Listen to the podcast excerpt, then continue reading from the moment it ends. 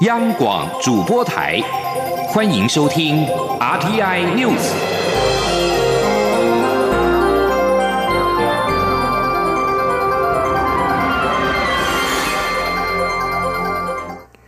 各位好，我是李自立，欢迎收听这一节央广主播台提供给您的 RTI News。为了防止非洲猪瘟入侵台湾，蔡英文总统今天前往云林县视察厨余的处理流程，并且跟养猪业者座谈。总统除了再度呼吁国人重视非洲猪瘟疫情之外，也要求农委会尽快的拿出行动方案跟配套措施。对于目前无法使用蒸煮后厨余的养猪户，总统希望农委会在最短的时间内协助他们转用饲料。记者王兆坤的报道。蔡英文总统前往云林视察厨余处理流程，并与养猪业者座谈时表示，如果厨余的来源不是经过系统性的收集，而是透过大型蒸煮设备，并确保无余再进行标售，或许这种标准作业方式可行。但如果是非系统性收集，而且没有蒸煮过的厨余，就必须防止进入养殖系统。总统指出。许多养猪户忧心蒸煮设备是否能够完全普及，希望政府可以针对比较小型或未使用合乎标准厨余的养猪户进行辅导，并协助这些养猪户转用饲料，以降低疫病的传染风险。总统表示，目前工作重点是让非洲猪瘟阻绝于境外，但境内也必须积极做好防范工作。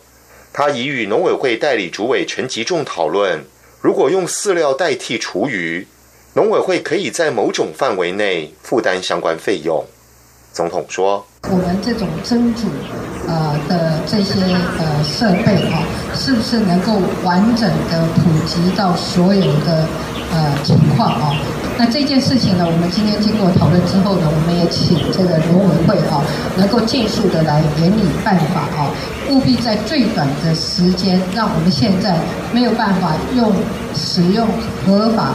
而且符合标准的厨余的这些养猪户哦，可以在政府协助之下，能够尽快的转用这个呃饲料哈。总统认为，很多在地业者希望政府最终走向以饲料养猪，而不是以厨余养猪的方式，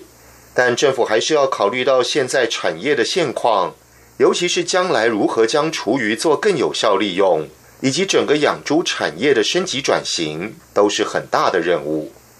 总统强调，农委会除了研议厨余最终是否用于养猪之外，对于整体养猪产业的升级转型，也应一并考量处理。唯有完整辅导养猪产业的转型及升级，才能更有效阻绝这些疫病的传染。中央广播电台记者王兆坤采访报道。行政院主计总处今天公布了十一月的失业率为百分之三点七，比上一个月下降了零点零五个百分点，并且续创十八年来同月新低。主计处分析，今年以来经过季节调整之后，失业率多在百分之三点六七到三点七之间波动，显示就业市场的情势仍然稳定。记者谢嘉欣的报道。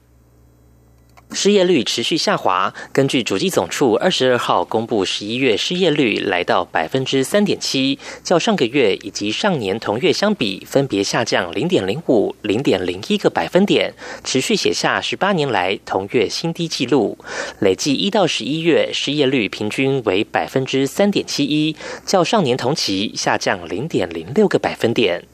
主计总处国事普查处副处长潘宁新分析，今年以来就业人数持续增加，主因是景气比去年好，厂商用人需求跟着提升，同时也可能与人口成长有关。而九月虽然受到毕业季影响，使得失业人数增加，但扣除掉季节因素，今年以来就业失业情形仍是维持稳定态势。他说：“如果是没有去除了季节因素之后哈，其实我们看起来哈，这个就业失业状况其实是算是稳定的，而且一直持续到这个月哈，就是我们发布的十一月还是稳定的。至于近期多项经济指标皆显示景气开始趋缓，潘宁新指出，就目前为止，这些影响尚未反映在就业失业统计上，主计总处会持续观察。”此外，美中贸易战下，电子产品转单效应陆续显现，是否反映在就业市场？潘宁新回应：自七到十一月，制造业就业人数增加了六千人，且制造业失业人数也呈现减少。不过，这仍难以看出是否为贸易战的影响，还要再多做观察。中央广播电台记者谢嘉欣采访报道。为了因应气候变迁及国际环保意识的高涨，同时提升台铁的行车安全，台湾铁路管理局目前正在陆续将三千多套木枕型道岔逐年 PC 化，改采强度较高、经久耐用而且结构稳固的玉立混凝土枕，以减少列车出轨的疑虑。记者吴丽君的报道。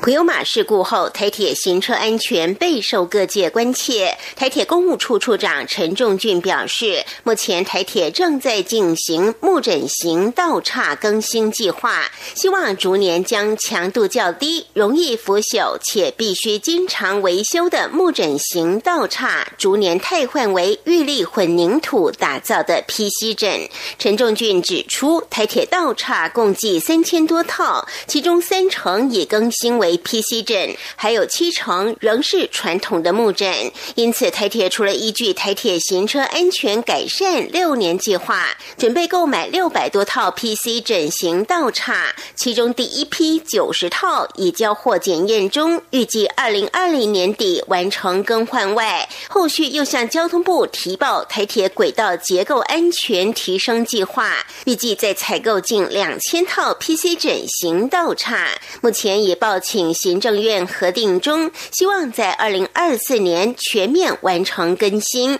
陈仲俊说：“所谓的 PC 枕就是玉立混凝土枕，那它就是稳定度好，耐冲击力、承载力都会比较好。列车经过倒插不会有出轨的余虑，增加它行车的安全。那我们就是大概有两千五百八十套需要来做一个更换。那在行车安全六年计划里面，我也会更新六百五十二套。那剩下一千。千九百四十六套，我们计划在一百一十年以后再陆续来换。到一百一十三年，我们会将铁路局三千七百多套的道岔都更换成 PC 枕。陈忠俊指出，PC 枕道岔制作困难，二十多年前的价格还是木枕的两三倍。但在国际环保意识高涨、森林砍伐日益受限的情况下，木枕采购不仅日益困难，价格也已好几分成 PC 枕三四倍，而且取得不易，品质也日趋不稳，耐用程度更逐年降低。加上近年在极端气候影响下，也让木枕劣化速度加剧。因此，全面更新为 PC 枕后，使用年限至少长达半世纪，对台铁行车安全将大幅提升。中央广播电台记者吴丽君在台北采访报道。由于美国国会两党无法就美国总统川普要求拨款五十亿美元新建美墨边墙达成共识，美国联邦政府的部分机构在今天二十二号的午夜零时过后停摆。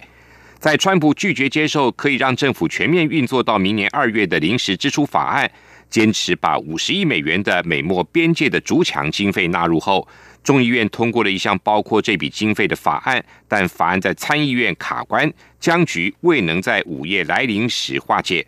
由于美国国会先前已经为联邦政府的二零一九年的财政提供大部分资金，因此午夜来临之后的断炊危机只会导致部分政府部门关闭，而没有预算经费支持的联邦机构约占美国政府的四分之一。美国跟英国二十一号加入加拿大的行列，要求北京释放两名遭到拘留的加国国民。一般认为，中方是为报复加拿大逮捕中国电信设备巨擘华为的财务长孟晚舟。孟晚舟是加拿大应美国要求，一号在孟晚舟于温哥华转机时将他逮捕，引发中国强烈的抗议。北京当局随即在上周逮捕了两名加拿大人。加拿大前驻中国外交官，同时也是国际危机组织顾问的康明凯和商人史佩佛，中方表示他们涉嫌从事危及中国安全的活动。另外，中国外交部二十号也证实，第三名加拿大人莎拉麦克佛因为涉及非法就业遭到拘留。美国跟英国相继发表声明，对中方拘留康明凯跟史佩佛的政治动机深感关切。以上这一节，阿天。